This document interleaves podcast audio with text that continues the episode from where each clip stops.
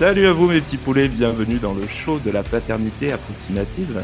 Ici Floune pour un nouvel épisode hors série, sans mes deux autres compères démissionnaires hein, qui sont sûrement passés euh, à la semaine de trois jours.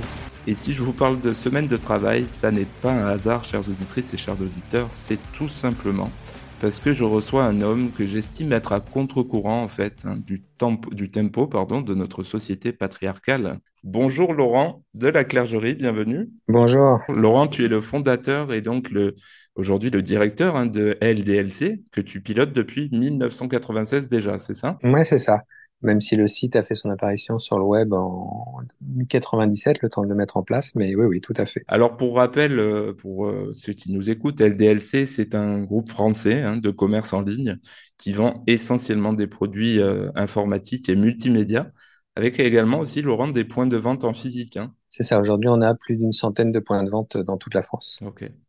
Donc, euh, il nous donnera son code promo peut-être à la fin de cet épisode. Et tu m'as pas prévenu. non. Je t'ai dit, j'ai rien préparé. En... juillet 2020, alors du coup, tu te dis que, bah, que tu en as marre de bosser et tu mets en place euh, la semaine de 4 jours en 32 heures pour l'ensemble de tes salariés. Et tu développes également une démarche plus qu'intéressante hein, pour les salariés parents, ou futurs parents en tout cas, qui permet, je trouve, de, mon côté, de mon point de vue, euh, ça permet aussi d'impliquer les pères dans leur rôle, hein, le rôle d'une vie en fait. Euh, alors, on va parler évidemment de tout ça, la semaine des 4 jours en 32 heures, on va parler de la démarche parentale de ton entreprise. Et on va aussi retracer un petit peu la genèse de Laurent de la Clergerie, l'homme, ses valeurs, et tenter de comprendre comment aujourd'hui euh, tu fais finalement figure de pionnier sur ces questions sociétales. Avec plaisir. Mais avant tout, cher Laurent, je te propose euh, mon classique en fait hein, sur ces épisodes hors série. C'est un peu ma signature, mon petit icebreaker. Est-ce que tu es prêt? Oui. Est-ce que tu aimes la musique déjà, Laurent? Euh, La musique, je l'écoute euh, comme ça de temps en temps, mais c'est vrai que j'ai pas le temps, non. Mais passionné. Euh, T'es plutôt quoi comme genre de musique? Ah, Aujourd'hui, ce que je vais écouter, ça va être des trucs standards, du soprano, du, euh, du Sting, du. J'adore aller voir M en concert. Bah écoute, c'est parfait parce que on va parler de hard rock. Voilà, bah ça c'est pas mon style. ouais, super. Ouais, bah, c'est bon. Ça me va. Donc, euh, en... sur ce petit icebreaker, je te donne les règles. Ce sera une réponse à choix multiple, on va dire, euh, entre ACDC, LDLC ou les deux. Bah, LDLC alors. Alors, j'ai été fondé en Australie en 1973. ACDC, LDLC ou les deux? ACDC. Bien sûr.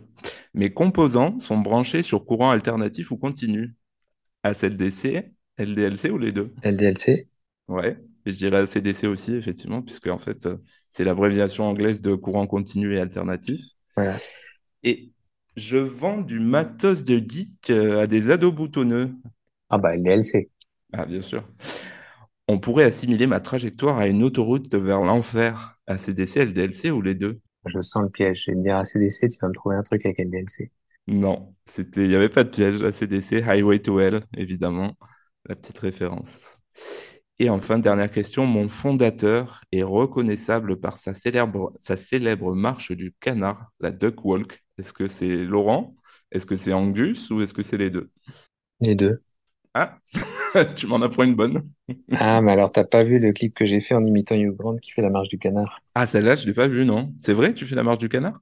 Non, elle est sur LinkedIn, ouais. Oh non, bon, bah, c'est les deux du coup. Voilà, merci Laurent pour ce petit brise-glace. On va passer au sujet.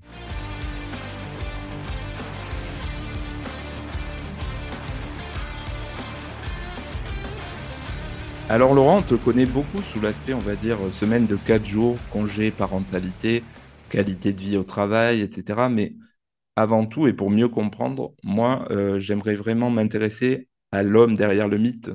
Qui es-tu, Laurent? Quelle est ton histoire? Et qui était le petit Laurent et en fait d'où te viennent finalement ces valeurs que tu transposes aujourd'hui à la tête de LDLC Très bonne question. Euh, je pense que j'ai toujours euh, toujours été comme ça, c'est-à-dire que alors il y a une particularité, c'est que euh, je sais, enfin ma mère m'a appris à lire à trois ans euh, et du coup je suis rentré à l'école euh, avec un an d'avance. Alors pas, en, j'ai pas j'ai pas passé mon CP, je suis rentré en grande maternelle avec un an d'avance. Et, et donc euh, et en plus je suis du mois de novembre. Euh, donc globalement, en classe, pendant des années, j'avais deux ans d'avance. Et j'étais un petit peu euh, le plus jeune de la classe. Euh, et du coup, un peu obligé de m'insérer dans la classe parce que, bah, parce que sportivement, pas au niveau des autres. Euh, un petit peu aussi le celui qu'on protégeait parce que le plus jeune. Il y a, y a enfin, un, truc un peu ambigu pour dire, je me rappelle très bien, ça m'a marqué cette année-là, le prof de sport en cinquième me faisait faire le sport avec les filles pour que je puisse participer. C'était assez bizarre quand même de se retrouver tout seul avec les filles euh, et de voir les autres aller faire leur sport ailleurs particulier, c'était sur les sports co. Euh, je pense que ça a créé un petit peu ce côté où j'étais bah, le bon ami de tout le monde sans être, euh, bah, tu prends le même truc dans l'autre sens, hein, quand tu as deux ans d'avance en cinquième, pendant que les autres sortent avec les filles, toi, tu es trop jeune. Mais tu es le bon ami de tout le monde, par contre. Toutes les, en particulier, comme je faisais sport avec elles, euh, tu les connais toutes, tu connais tous euh, toutes les gars avec qui elles veulent être, etc. Et, et tu es dans ce côté où, bah, en fait, je pense, voilà, il y a ce côté social qui se met naturellement par rapport à ça qui m'a placé un peu, euh, un peu dans ce mode-là, euh, peut-être par justement euh, ça. Je sais pas si c'est la seule explication, mais ça en fait partie, je pense. Et puis le côté entrepreneur, ça a toujours été. Ça, c'est quelque chose. je me rappelle qu'en cinquième, on avait une rédaction à faire justement sur le, métier qu'on voulait faire plus tard, et j'avais dit que je voulais être entrepreneur. La prof avait d'ailleurs écrit sur la rédaction, je te souhaite bonne chance, mais pas si simple. Et cette réaction, je l'ai retrouvée il y a, a 3-4 ans. Ma sœur l'avait gardée. Et ce qui est amusant, c'est que la première ligne de la rédaction, j'ai écrit depuis que je suis en maternelle, je veux être entrepreneur.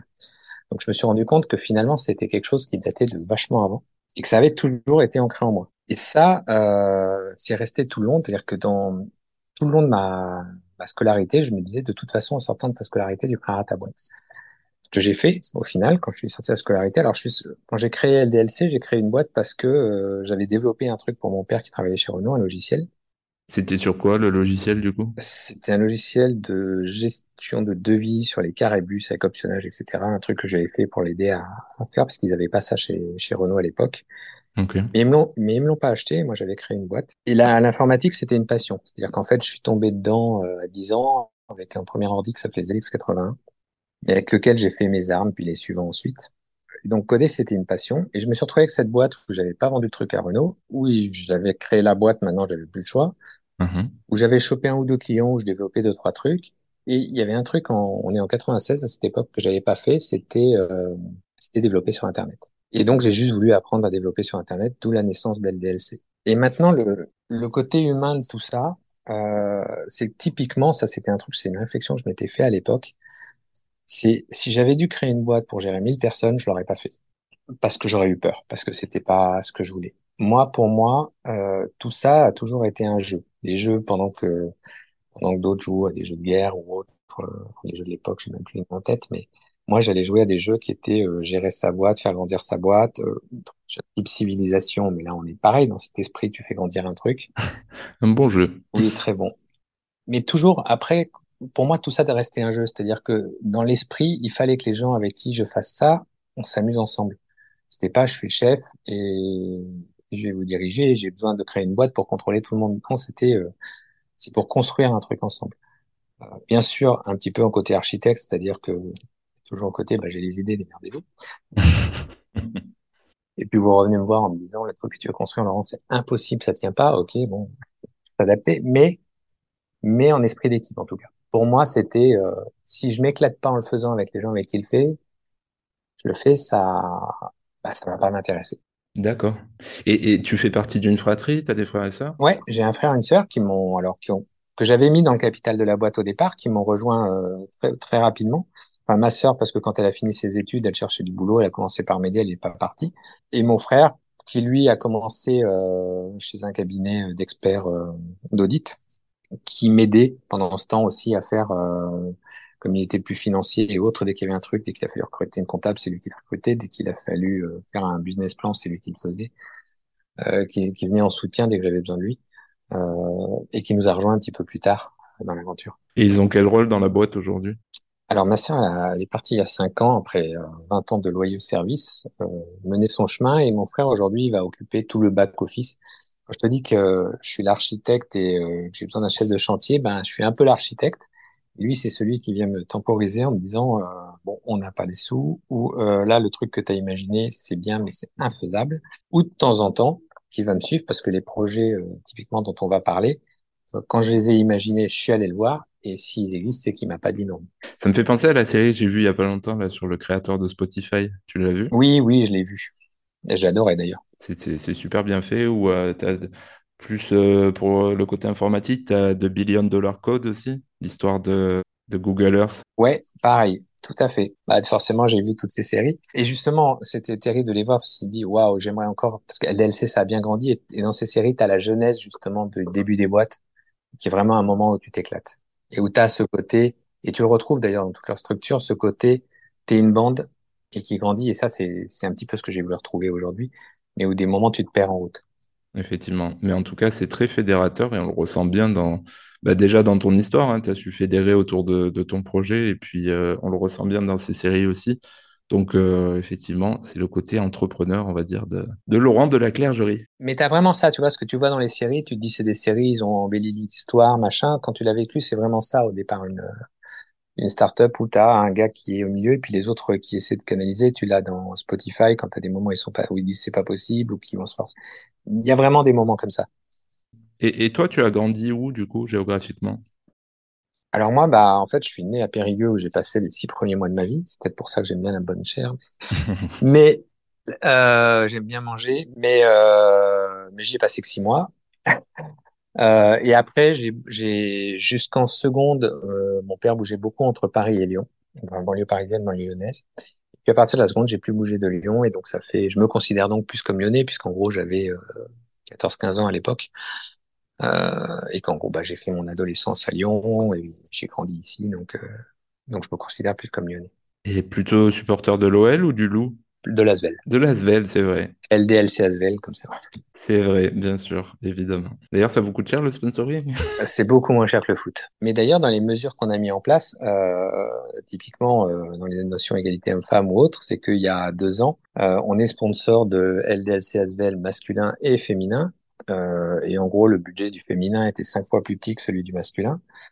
Et il y a deux ans, j'ai décidé qu'on donnerait autant aux filles qu'aux garçons parce qu'il n'y avait pas de raison de, de ne pas mettre d'égalité même dans le sport. Bah écoute, c'est une info que, je pense que tu ne dis pas souvent ou alors que je n'avais, pas de mon côté. Je répète pas tous les jours parce que le but est pas non plus de dire regardez, on est tout beau, tout gentil. Non, non, on fait et puis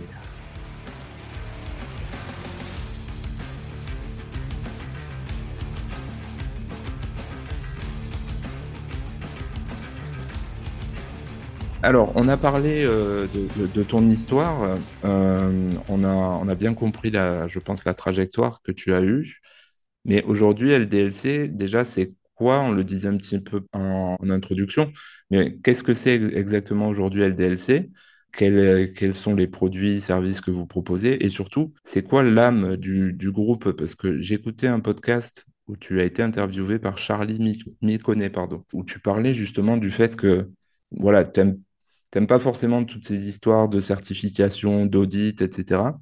Et que tu, tu prônes plus hein, les valeurs de, de l'âme de ton groupe, en fait. Donc, du coup, LDLC, c'est quoi et quelle est l'âme de ce groupe aujourd'hui? alors LDLC avant tout, bon, c'est un vendeur de matériel informatique, tout ce qui est composants électroniques, télé, appareils photo, téléphone, etc. et ordinateur bien sûr.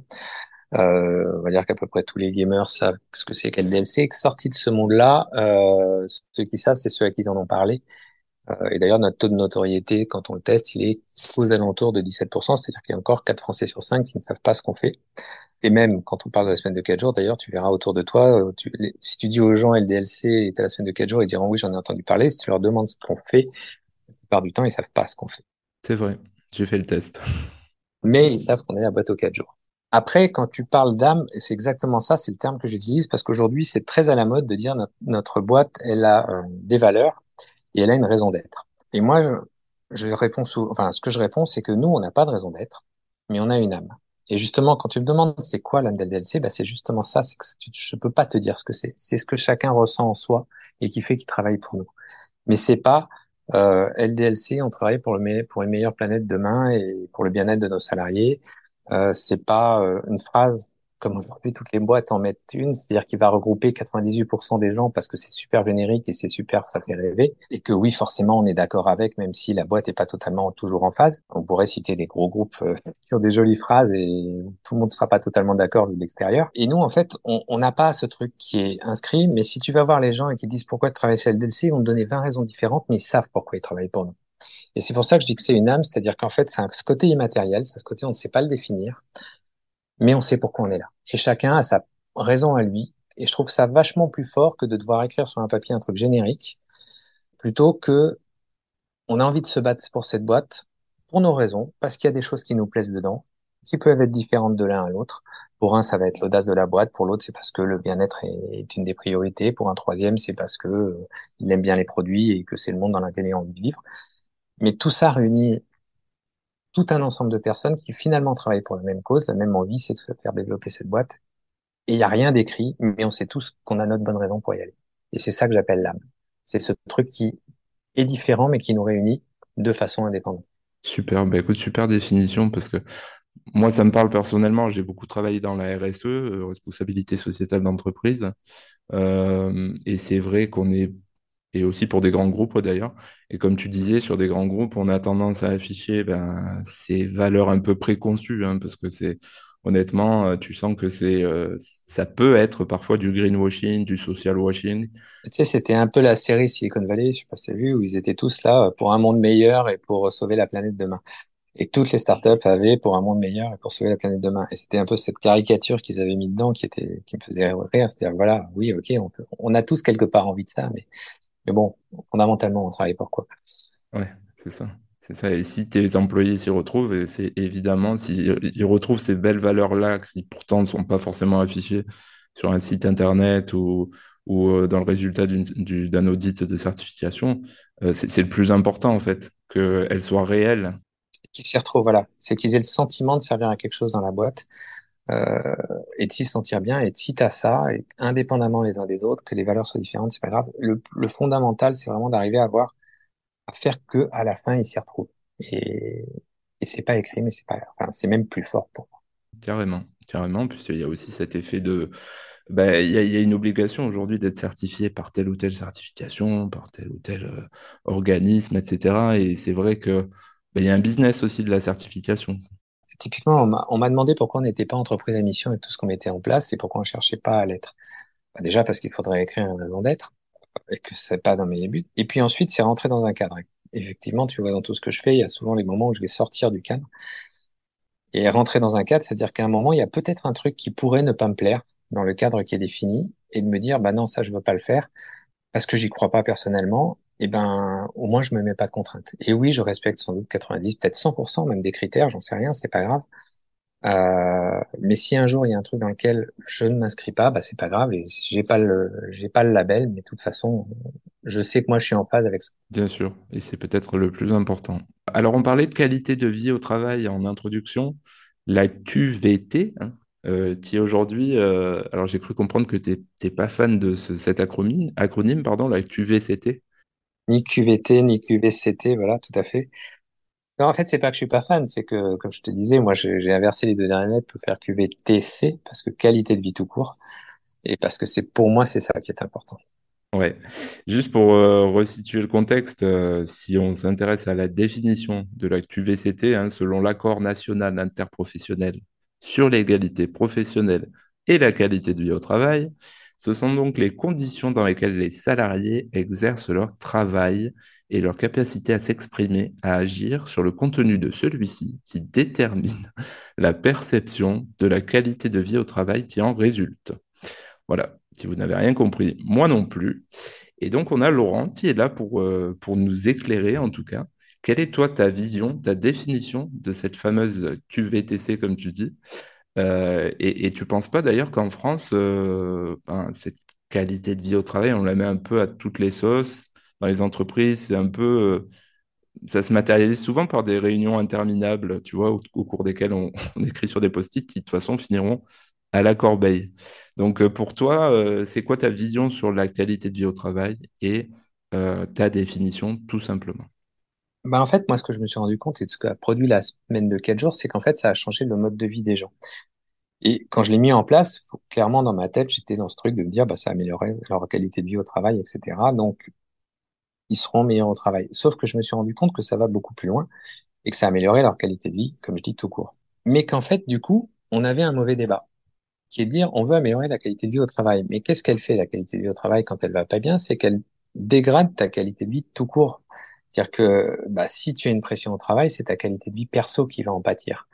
Et c'est ça qui va te faire souffrir. C'est pas spécialement que celle qui est au travail, c'est que tu vas rentrer chez toi énervé, que tu vas rentrer par pas la forme, qu'il y a plein de trucs, et que bah, ta vie perso empathie. Et que globalement, finalement, le problème, c'est pas de, de trouver comment je peux améliorer en te mettant un baby au travail, en te mettant plein de choses, ta qualité de vie au moment du travail, c'est que c'est un ensemble. Si tes deux vies sont pas équilibrées, imagine, de, enfin, que ce soit simplement ta vie perso qui ne va pas bien, bah, ta ton travail, on va en pâtir. Et aujourd'hui, bah, quand tu es à cinq jours de boulot, typiquement, t'as pas le temps d'avoir une vie perso réellement. Parce que, euh, je déborde peut-être sur les questions suivantes, mais typiquement sur euh, une journée de boulot, pour moi, je me suis rendu compte d'un truc, que t'es 7, 6, 7, 8, 9 heures de boulot dans la journée, ta journée, c'est strictement la même.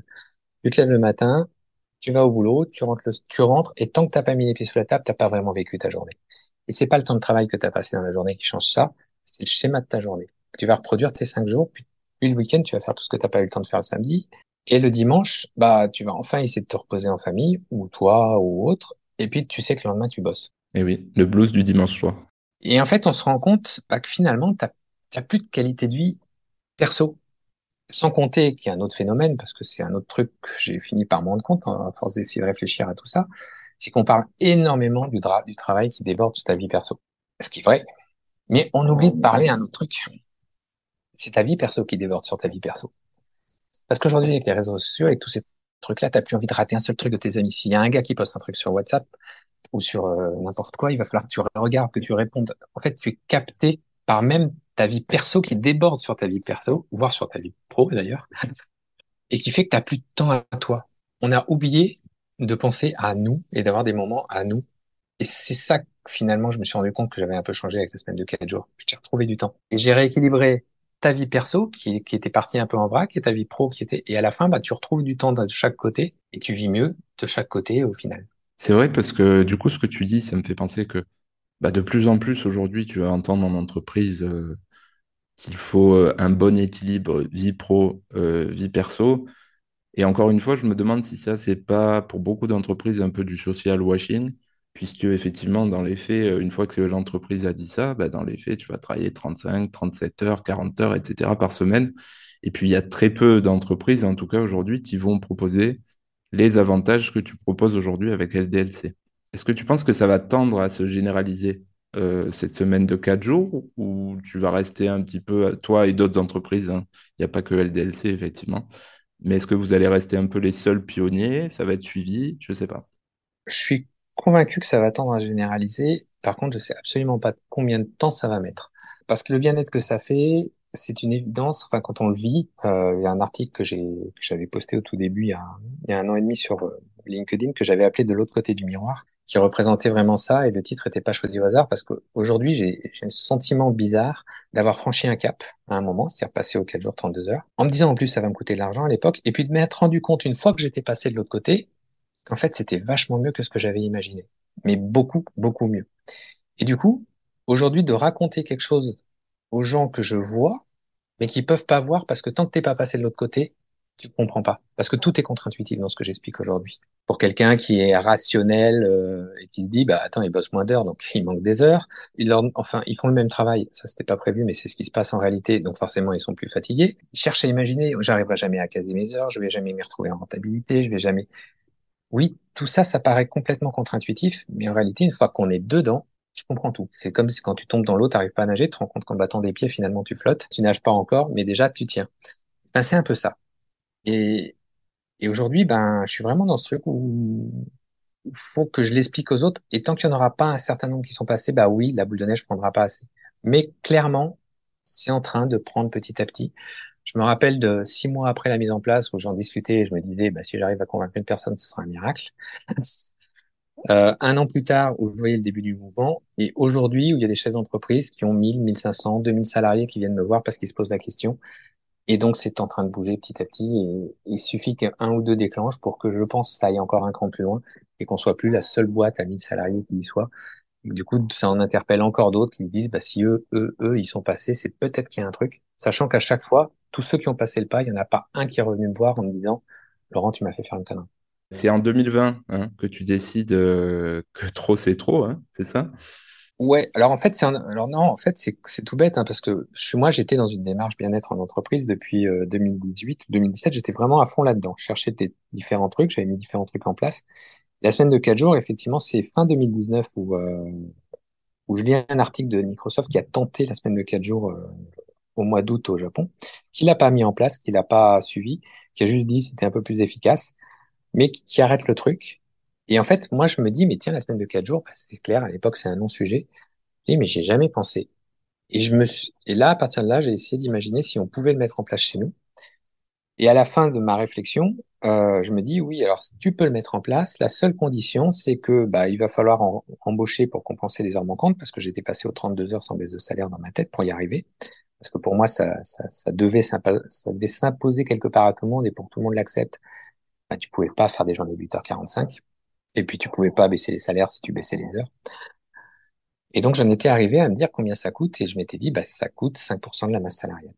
Euh, et donc, est-ce que tu es prêt à payer 5% de la masse salariale pour passer aux 4 jours 32 heures? Dans cette démarche de qualité de vie au travail, à l'époque, je m'étais dit, OK, Banco, tu payes. J'étais allé voir mon frère, comme je te disais, c'est partie des décisions où je suis allé le voir. Et à deux, on s'est dit, OK, on paye les, les 5% de la salariale, on recrutera les personnes pour compenser les heures manquantes, et on y va, et puis on verra bien comment ça se passe. Et c'est parce qu'on a franchi ce cap en étant prêt à un moment à miser dessus, on s'est rendu compte finalement que c'était pas du tout comme prévu et que c'était supra efficace. Et, et, ton frère, du coup, dès le départ, il t'a dit quoi euh, quand tu as proposé cette idée? Alors, sur le coup, il m'a fait euh... Attends, ça coûte combien? Je lui ai expliqué le truc, je lui ai dit bah ça coûte 5%, mais je suis sûr qu'on va avoir des effets qu'on n'imagine pas et que à la fin, ça coûtera que 2, 3. Le 5, c'est le pire du pire. Et, et je suis sûr que ça fera tellement de bien ça peut être que positif. Donc il n'y a pas de raison qu'on n'y aille pas. Et comme il a quand même un peu cet esprit euh, bien-être, qui n'y a pas le côté que le côté financier, il a fait OK, banco, on y va. Et, et, franchement, il y a eu des fois où on a eu des débats divers et variés où on a pu mettre deux, trois heures à parler d'un sujet. Et là, ce jour-là, j'étais même surpris parce qu'au bout d'une demi-heure, il m'a fait allez banco, c'est bon, on le fait. Je fais bon, on est, on est dans ce même état d'esprit, donc c'est bien, on fonce. Oui, parce que j'ai envie de te dire, là, euh, un financier pur et dur, avec tout le respect que j'ai pour les financiers qui nous écoutent, il t'aurait peut-être dit non. Hein bah, je vais dire, c'est même un financier pur et dur. Il aurait, on est en bourse, donc il aurait réagi par rapport au cours de bourse. Et là, en l'occurrence, euh, les 5% dont je te parle, c'était 15% de notre EBITDA. Et comme tu sais, en bourse, on, on, est valorisé sur un coefficient de notre EBITDA. Donc, en théorie, je dévalorisais la valeur de l'action de 15% en mettant la mesure en place. Et ça a eu un effet, ça, en bourse? Non, au final, non. Les gens ont été un peu sceptiques au départ, mais ils ont attendu de voir. Puis quand ils se sont rendus compte que finalement, ça n'affectait en rien du tout et au contraire que c'était plus efficace, c'est rapidement devenu un non-sujet. Même si au moment de l'annonce, oui, euh, je me suis pris quelques remarques. Euh, Qu'est-ce que c'est que ce patron qui gère sa boîte comme une ONG L'insulte suprême. D'accord, d'entreprise de, française, d'actionnaires français, pardon. Oui, de, de patron, enfin de patron ou de ou de fonds ou de, de, gens qui se posaient la question de se dire mais c'est pas cohérent. À un moment il est là pour faire du profit, point barre. Pour moi c'est une équation euh, gagnant-gagnant à la fin. C'est pas simplement on doit gagner de l'argent, c'est un ensemble. Ok, très très bien. Donc c'est 2021 où tu généralises à l'ensemble des salariés?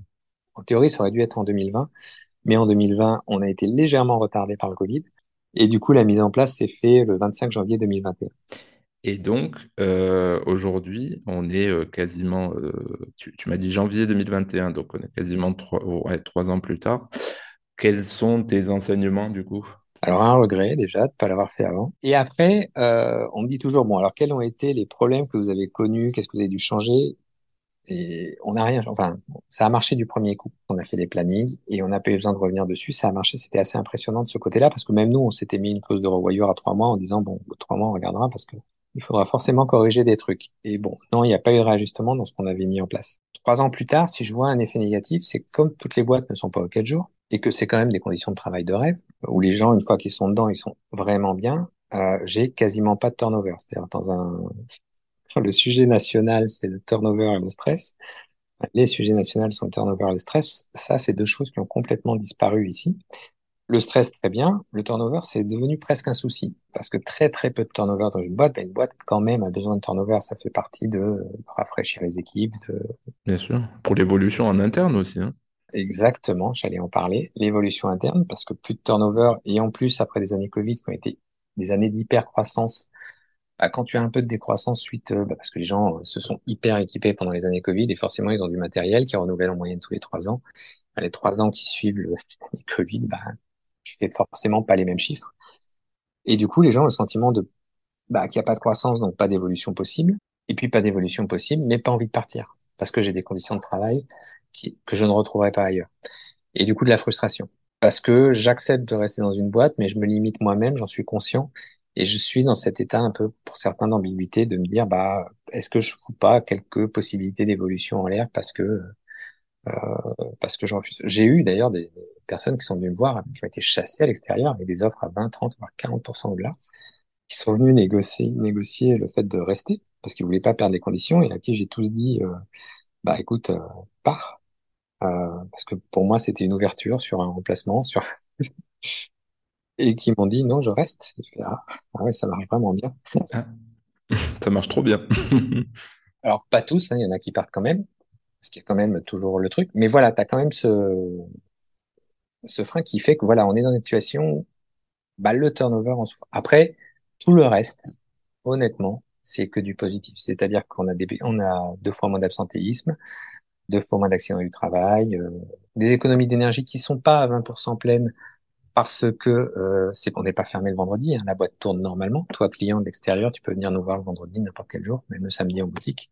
D'accord, parce qu'il y a un roulement, il y a un roulement entre les salariés? Exactement. Il y a des roulements alors pour que ça fonctionne, dans les boutiques, il y a des roulements et pour les autres, en fait, ils choisissent un jour qu'ils auront tout le temps, souvent le vendredi. Euh, et puis un jour qu'on va dire de fonctionnement, c'est-à-dire qu'une semaine sur deux, ils auront le mardi, une semaine sur deux, ils auront le vendredi, euh, pour que la boîte puisse tourner normalement sur cinq jours, parce que sinon, tout le monde veut le vendredi et le mercredi. Et, et pour un équivalent salaire euh, de, de, de, d'une semaine de... De ce qu'ils avaient en temps plein avant, c'est-à-dire que ils sont... Pour te donner un autre ordre d'idée, d'ailleurs, on, dans les mesures qu'on a mis en place pour le bien-être des équipes, notre salaire minimum est à 25% du SMIC. Mais en taux horaire, il est à 36% du SMIC puisque euh, c'est, on bien d'un SMIC 35 heures au départ. Ok. Aujourd'hui, comment tu, le mesures tout ça, cette satisfaction de tes employés? Donc certes, il y a moins de turnover, etc. Euh, tu as des gens, des employés, on va dire, plus heureux peut-être au travail, mais comment tu le mesures? Alors j'ai fait j'ai fait des sondages internes qui donnent clairement ces résultats-là. Donc la question c'est deux ans plus tard où on en est. Je dis partout c'est génial la semaine de quatre jours, mais vous en pensez quoi en vrai au bout de deux ans? On arrête tout, on continue. Et donc les réponses c'était 56% quatre jours c'est le rythme qui convient et si je devais le perdre ce serait dur. 33% je ne pourrais plus jamais travailler cinq jours. 8%, 4 jours c'est bien, mais bon, 5 jours ce n'était pas non plus la mer à boire. A ceux qui, voilà, sont dedans et seraient n'en mourraient pas de partir à 5 jours. 3%, 4 ou 5 jours, en vrai, je m'en fiche, mais je vais pas râler non plus. Et 1%, 5 jours, c'était mieux.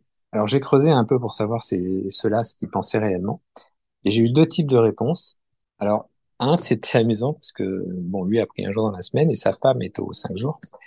Et il m'a dit, bah, c'est simple, hein. depuis que moi je suis au 4 et elle au 5, elle me répond, pourquoi tu fais pas le ménage pendant que tu es là puisque toi tu as le temps? Ah, très bon ça.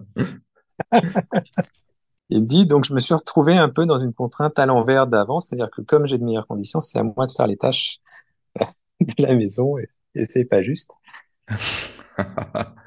voilà, Laurent de la Clergerie pour la paix des ménages et euh, l'allègement de la charge mentale des femmes, bien sûr.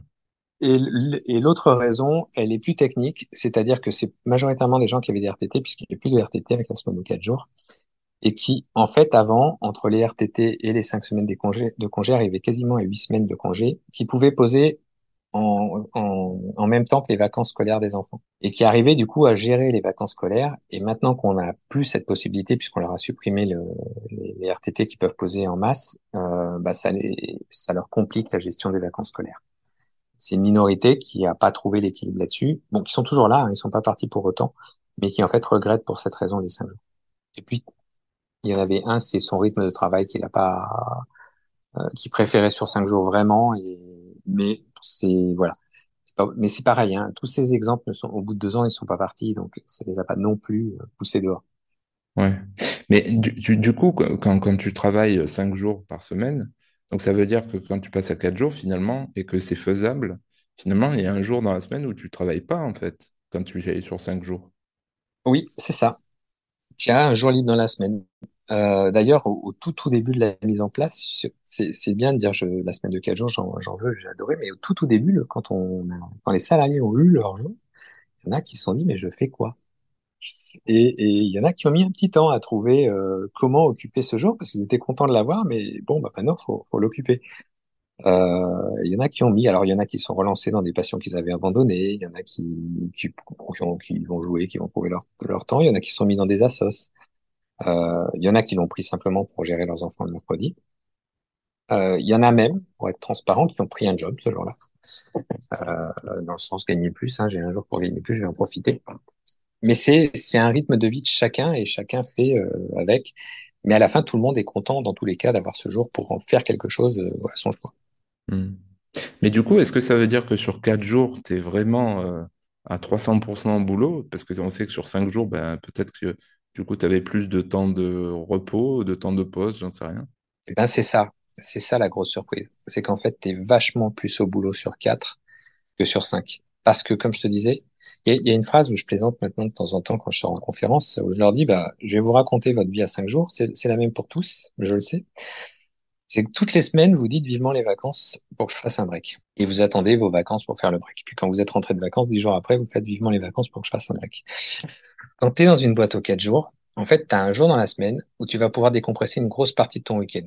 Et prendre en plus du temps à soi, c'est-à-dire que c'est un vrai jour qui t'appartient et qui te permet plein de choses. Il te permet de faire ce que tu aurais reporté au week-end, il te permet de prendre le rendez-vous que tu n'arrives jamais à caser, euh, il te permet de faire la petite passion que tu sais jamais qu'en faire parce que tu es fatigué le soir, machin, et ben ce jour-là, tu peux le caser. Et en gros, ce jour, il te sert de décompression pour beaucoup de choses. Et puis de faire les courses dans un supermarché qui est vide, dans, sur, en roulant sur des routes où il y a personne, enfin, un truc qui est complètement différent. Du coup, quand tu as le week-end, tu as un vrai week-end.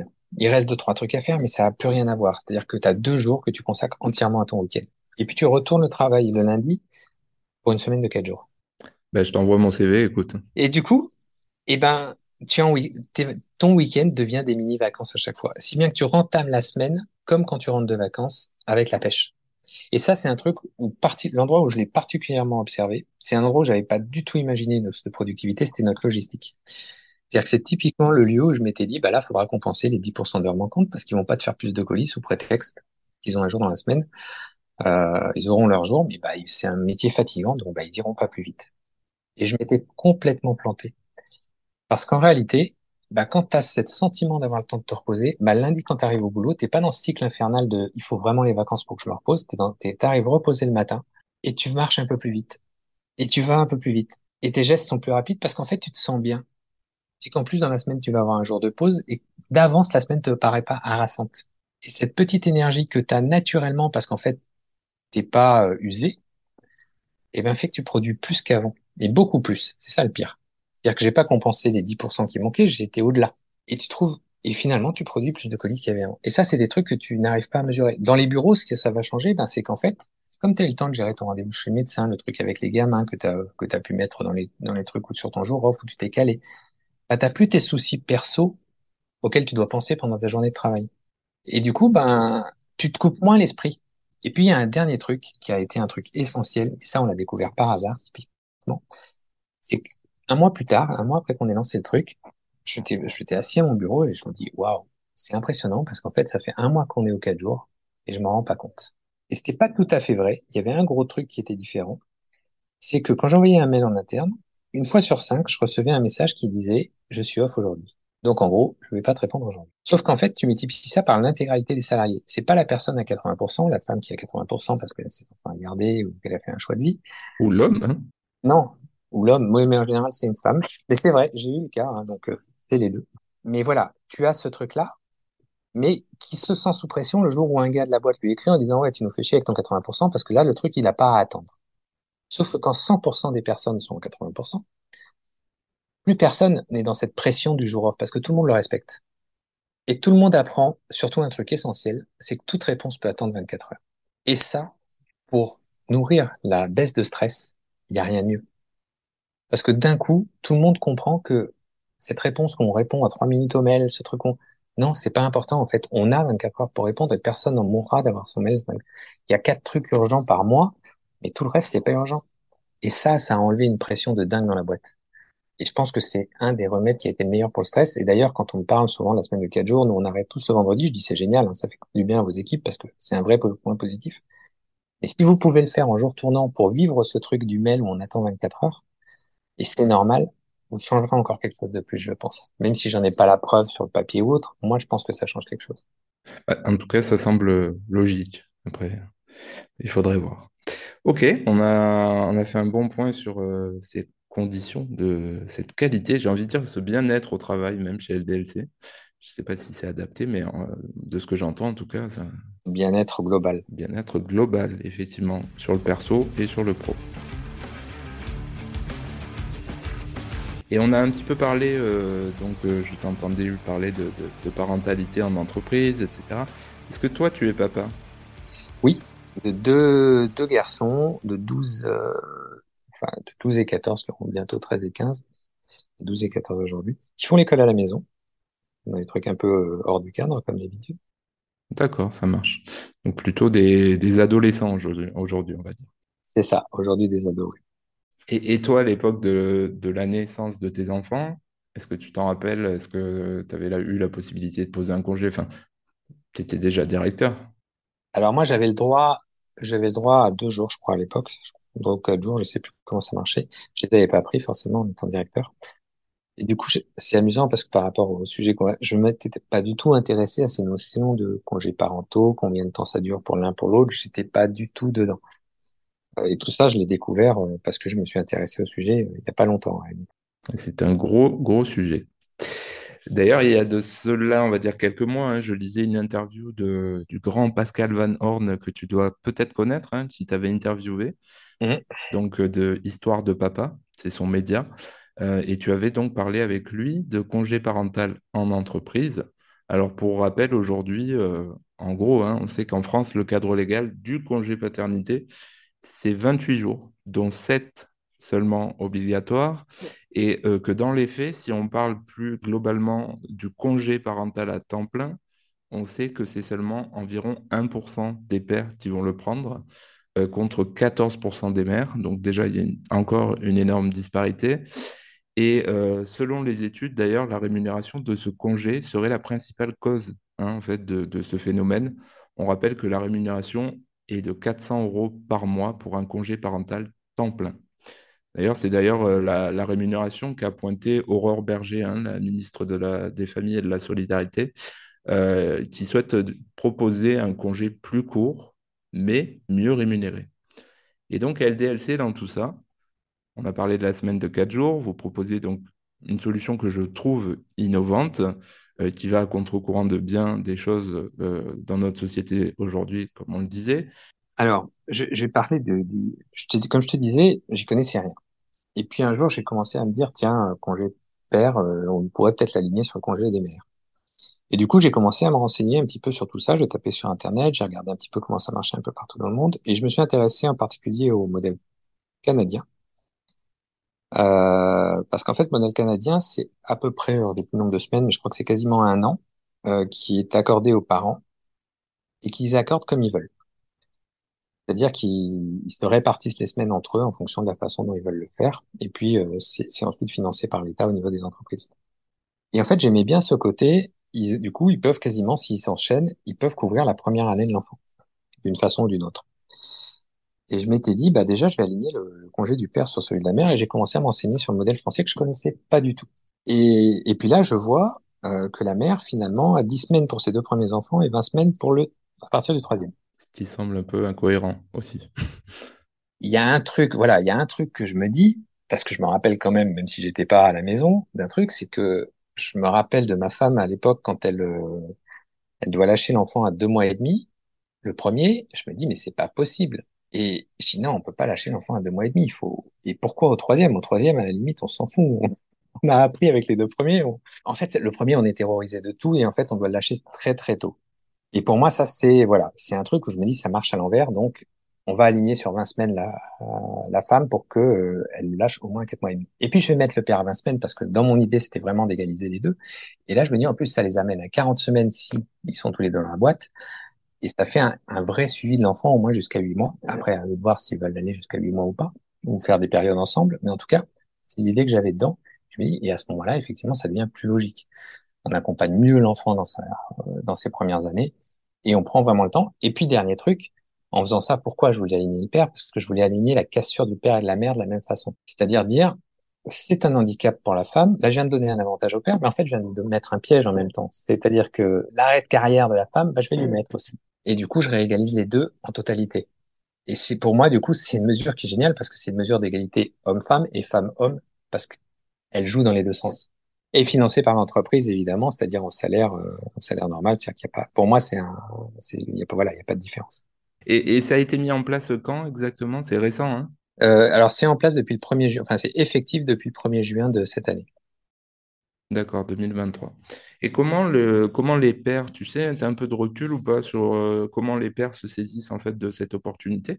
Parce que c'est pas obligatoire, on est d'accord? Bah, oui, c'est pas obligatoire, mais c'est très amusant parce que, comme tu disais, sur, euh, et comme on le sait dans les stats, sur 28 jours, il y en a beaucoup qui les prennent pas. Enfin, plus le poste est responsabilité, plus on se rend compte qu'ils les prennent pas. Quand on t'offre 20 semaines, tu, tu les prends. 20 semaines rémunérées à 100% en plus. Oui, oui, voilà. Donc, il n'y a pas de question de salaire, de, non, tu, tu prends ton, ton congé et, et tu te poses pas la question. Après, ce qu'on voit effectivement, c'est que souvent, ils sont pas obligés de prendre les 20 semaines d'un bloc. Il y a une contrainte qui est sur un an de prendre trois fois maximum par bloc de quatre semaines minimum. Euh, mais ce qui te laisse une sacrée souplesse. Et il y en a qui vont quand même essayer de placer leur bloc pour essayer d'être le moins perturbant vis-à-vis de la vie et des besoins, c'est-à-dire qu'ils vont essayer de se placer entre l'enfant et le truc, sur le truc où je chaîne pas trop la boîte parce que ce moment-là, c'est pas là que j'ai le plus de boulot. Et puis ça, ça, on s'arrange entre nous en, en couple. T'as un peu ça. C'est pas systématique, il y a aucune obligation. Tu vois qu'il y en a qui le font, d'autres qui le font pas. C'est pas grave. Hein. Tu vois, autant euh, je savais pas du tout ce que donnaient les quatre jours et je me disais combien ça me coûtait. Là, je me pose pas la question. Euh, Il y a pas, on est mille, mais il y a pas mille enfants par an. Pour moi, c'est juste un plus de vie là pour le coup, vraiment. Plus d'ailleurs pour le coup perso que pro. Euh, ça peut être de la marque employeur si on veut, mais moi, c'est vraiment changer. C'est plus la parentalité en elle-même. C'est-à-dire que ce moment, c'est un moment important de la vie et on doit le vivre bien. Euh, et si l'entreprise peut y aider, elle doit y. Effectivement, bah alors ça, il faudrait le, communiquer à ce que tu viens de dire à pas mal de, de décideurs d'entreprise parce que euh, on, on, connaît aujourd'hui, hein, euh, scientifiquement, on connaît l'importance des 1000 premiers jours de l'enfant. On en parle souvent chez les papapoules d'ailleurs. Et le, le, fait que tu t'alignes en fait sur ses besoins essentiels pour l'enfant, c'est quand même exceptionnel. Je veux dire, c'est malheureusement exceptionnel parce qu'on ne le voit pas assez. En tout cas, bravo à vous pour ce que vous faites sur ce, sur ce point-là, effectivement. Moi, ce que j'attends de voir, et pour en parler mieux aux entreprises après, c'est que tu vois, par exemple, la semaine de 4 jours, si c'était resté comme mon schéma de départ, c'est-à-dire euh, je paye 5% de masse salariale pour le mettre en place, et si ça m'avait coûté 5% de masse salariale, ça aurait été un non-sujet. Parce que clairement, je serais arrivé vers les autres entreprises en disant, écoutez, vous mettez en place la semaine de 5 jours, de 4 jours, ça coûte 5% personne l'aurait fait, ou en tout cas, j'aurais parlé dans le vide. En fait, la découverte que j'ai fait, c'est que finalement, ça coûtait pas, ça rapportait de l'argent à l'entreprise. Et donc, pourquoi ne pas le mettre en place? Parce que vous changez réellement la vie des équipes. Là, typiquement, ce que j'attends sur le sujet de la parentalité et de ces 20 semaines, c'est de dire, mais concrètement, en réalité, combien j'ai réellement, eu besoin de, remplacer de temps euh, hommes derrière et combien ça a vraiment coûté l'entreprise. Est-ce que ces 20 semaines m'ont coûté 20 semaines? Est-ce qu'elles m'ont coûté 10 Est-ce qu'elles m'ont coûté 5 Et quel est le vrai coût dans lequel vous vous engagez à partir du moment où vous partez sur une mesure comme ça. Parce qu'en fait, c'est toujours l'inconnu pour beaucoup, c'est de dire, OK, moi je suis prêt à faire un petit effort, mais combien ça coûte? C'est comme quand tu payes des crèches, euh, c'est un coût que tu es prêt à assumer, mais tu, tu, le mesures. Là, en gros, pour le moment, quand je leur dis, bah, vous allez payer quatre mois de salaire euh, sans avoir la personne en face, ouais, bah, c'est cher, quatre mois de salaire. Si demain je reviens en leur disant, bah, on se rend compte que entre les temps qu'ils ont euh, donné, les trois mails qu'ils ont répondu pendant leur truc, ils ont réussi, on a réussi à pas remplacer et autres, bah, finalement, ça vous a coûté un mois. Peut-être qu'il y a beaucoup plus de personnes qui sont prêtes à accompagner les gens dans cette mesure. Bien sûr. Et, et ouais, il faut trouver le bon biais, en fait, pour être euh, en capacité de, de, de convaincre sur ça. Alors, en termes de remplacement, euh, en termes de RH, en fait, est-ce que vous ne mettez pas, vous, LDLC, en, en difficulté quand euh, tu as des salariés qui partent comme ça pour euh, plusieurs semaines? Ça, ça va dépendre, en fait, des, des postes. Des postes, oui, on est clairement obligé de remplacer. Euh, t'as pas le choix. Un gars qui fait des colis, typiquement, bah, il part, il faut les faire. Euh, et là, pour le coup, c'est pas les autres qui vont marcher plus vite à côté. Et puis après, tu as des postes où, finalement, euh, la personne, pendant qu'elle est pas là, va répondre deux fois parce que c'est vraiment urgent, mais le reste du temps, elle est pas là. Et finalement, tu arrives à te rendre compte que c'est pas parce qu'il y a deux mois d'absence pendant un moment que ça passe pas. Euh, parce que les autres prennent la légère charge euh, qu'il y a pendant le temps.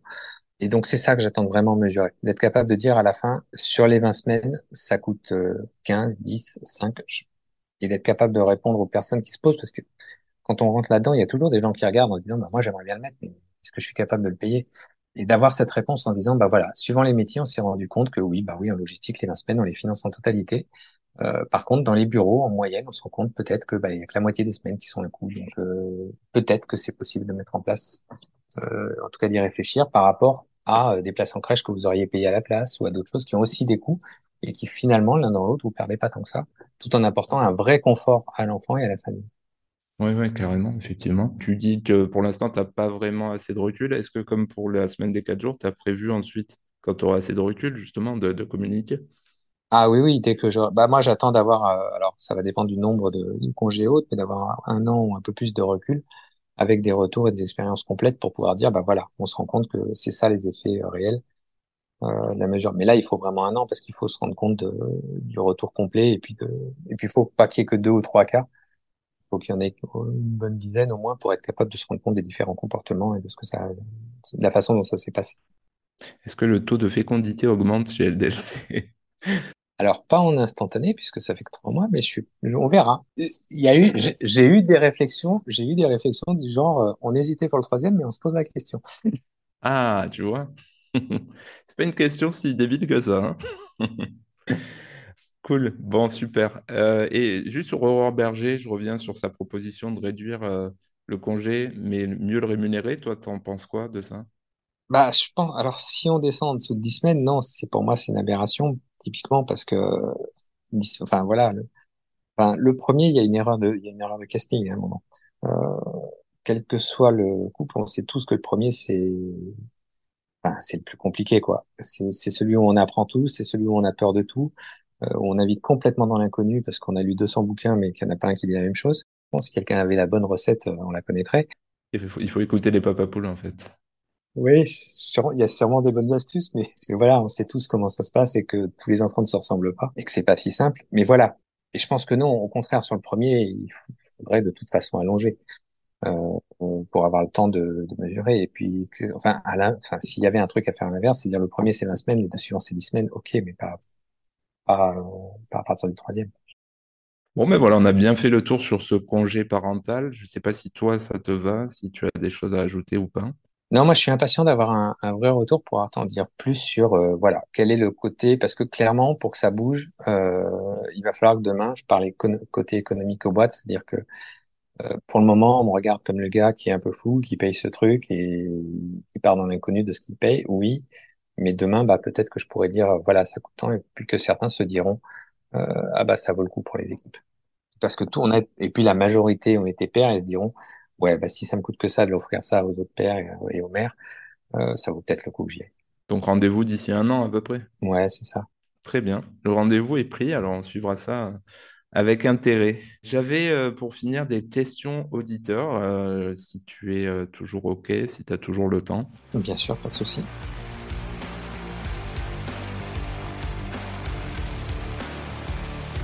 Alors, j'avais Célina, la fondatrice du jeu de société de la tribu Café Couche. Je ne sais pas si tu connais. Alors, elle propose aussi euh, une version entreprise, et je t'en touche un mot, bien sûr, qui s'appelle Café Boulot Couche. Tu peux le retrouver sur Internet, hein, caféboulotcouche.com. Euh, c'est un jeu, en fait, à destination des employés et des managers pour sensibiliser à euh, la parentalité en entreprise. C'est quand même un boulot assez formidable qu'elle fait. Célina, qu'on embrasse. Et, du coup, elle demandait, qu'est-ce qui a déclenché chez vous cette transformation interne, cette transformation sociétale euh, interne? On, a parlé de qualité de vie globale. C'est quoi qui déclenche ça? C'est quoi le déclencheur?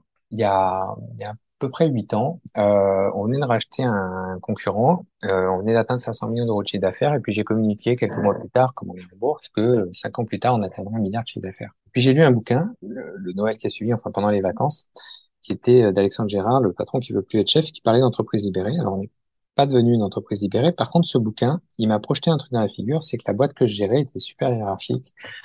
Euh, n'était pas la boîte du début que je t'ai raconté, sur la boîte entre potes, et que ça m'allait pas, et que j'étais pas dans la boîte que j'aimais. Et, et, du coup, en fait, il y avait un truc que j'avais fait dans le passé que j'avais arrêté, c'était des réunions avec tous les salariés tous les ans où je les vois tous, euh, par petits groupes de 20, en mode euh, posez-moi toutes les questions que vous voulez. J'ai réinitié ces réunions et je les ai toutes commencées avec un discours que je fais plus, mais puisque c'est vraiment dans l'autre sens normalement, mais en leur disant euh, j'ai fait une énorme erreur. J'ai annoncé en bourse que on allait faire un milliard dans cinq ans.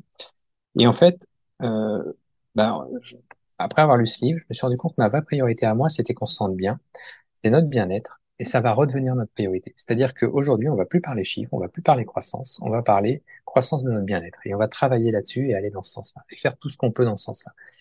Et vous inquiétez pas, je suis pas complètement fou. Euh, je sais que si on atteint ça, de toute façon, le chiffre suivra. Mais par contre, on va prendre le problème à l'endroit. On va commencer par s'occuper de nous, et parce qu'on s'occupe de nous, on sera capable d'aller beaucoup plus loin que les autres. Et en fait, depuis huit ans, on travaille ça. Et c'est dans cette démarche constante que, année après année, on a essayé d'instaurer des choses pour, euh, bah, pour, pour, pour installer ça dans la boîte. Ok. Et est-ce que il y a huit ans, quand tu dis ça, est-ce que tu as des actionnaires, du coup, qui quittent le navire? Non, non, parce qu'à l'époque, euh, c'est un discours encore interne et il n'y a pas. Non, je pense que la mesure qui a fait le plus peur, ça a vraiment été la mesure des quatre jours. Les autres, c'était les, autres, les premières mesures, c'était augmenter le salaire minimum, c'était, mais pas, euh, pas encore dans les proportions où on était aujourd'hui. Euh, c'était accorder euh, un jour de moins de précarité sur les absences. C'était euh, qu'est-ce qu'il y avait Oui, c'était les positions de manager qu'on a changé. On est passé de de contrôlant à plus accompagnants, en formant des coachs internes aussi pour les accompagner. C'était supprimer les primes pour que les gens sachent exactement ce qu'ils étaient payés, qu'il n'y ait pas une hypothétique prime, hypothétique prime qui dépend d'un manager, donc c'est pas toujours ce qu'ils pensent. Euh, et donc plus de sécurité. Voilà, c'était plus encore des mesures dans ce sens-là. Et puis voilà, il y a eu le 4 jours qui était un vrai break qui lui a fait plus peur. Ok, très bien, très clair. On a Rafou qui m'a posé deux questions également. Est-ce que tu sais euh, comment tes pères salariés se servent du temps alloué par leur congé paternité prolongé? Alors, j'attends les retours parce que, comme je te disais, ça commence à peine, euh, même s'il y en a déjà qui sont dedans. Euh, mais ce sera intéressant justement. C'est vraiment ça dont, que j'attends d'avoir, c'est d'avoir des vrais retours d'expérience pour pouvoir en reparler et, et faire des feedbacks de ce qui se passe. Ok. Et dernière question, toujours de Rafou, que pensez-vous de l'évolution croissante du prix des cartes graphiques? Alors ça, c'est pas moi qui gère, il faut en parler à Nvidia et à AMD parce qu'ils sont tous les deux dans cette euh, dans cette optique. Euh, je vais être transparent avec lui. Hein. À l'époque Covid, euh, les prix coûtaient cher parce que les les marques margeaient plus, nous margeons un petit peu plus puisqu'il y avait rupture. Aujourd'hui, tout est rentré dans l'ordre. Par contre, c'est vrai que les prix ont augmenté, mais ça, ça n'est pas de notre ressort c'est du ressort des fabricants et, et ça fait que effectivement, je, je suis d'accord avec lui. Avant, on avait un PC gamer pour moins de 1000 euros. Aujourd'hui, c'est compliqué. Euh, bon, on verra comment ça évolue, si ça rebouge ou pas, mais, mais je n'y peux rien. Je suis désolé pour lui. Bon, bah super, écoute, merci beaucoup. Merci Laurent de la Clergerie pour ta disponibilité. Moi, j'ai passé un très bon moment. J'espère que c'est partagé. C'était pareil. Super.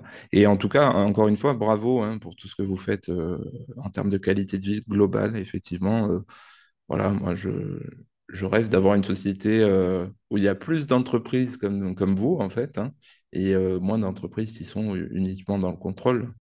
J'aimerais quand même ajouter un dernier truc au milieu de tout ça, parce que comme je te disais tout à l'heure, il y en a qui disent des fois l'ENC c'est une ONG. Je tiens à préciser que quand même, malgré euh, tout ce qu'on met en place, des conditions qui sont plutôt positives, euh, on est une des boîtes les plus rentables de notre secteur, c'est-à-dire qu'il faut vraiment se rendre compte euh, que finalement, quand on fait ça, ben, ce qu'on donne, on récupère. Euh, c'est pas, c'est un vrai gagnant-gagnant, et c'est pas parce que voilà, chez nous c'est mieux qu'ailleurs que l'entreprise en elle-même n'est pas financièrement entreprise qui c'est juste dans, le bénévolat, c'est non, ça marche vraiment. Euh, et les gens s'y sentent super bien. Et à l'inverse, l'entreprise se porte aussi très bien. Super. Eh ben merci. Merci Laurent. Pour les papa poules en termes de réseaux sociaux, ben écoutez, vous pouvez comme d'habitude nous retrouver sur Insta, sur LinkedIn, sur Facebook et sur Twitter, anciennement Twitter bien sûr. Merci beaucoup Laurent et puis euh, je te dis j'espère à bientôt. Ouais, avec plaisir.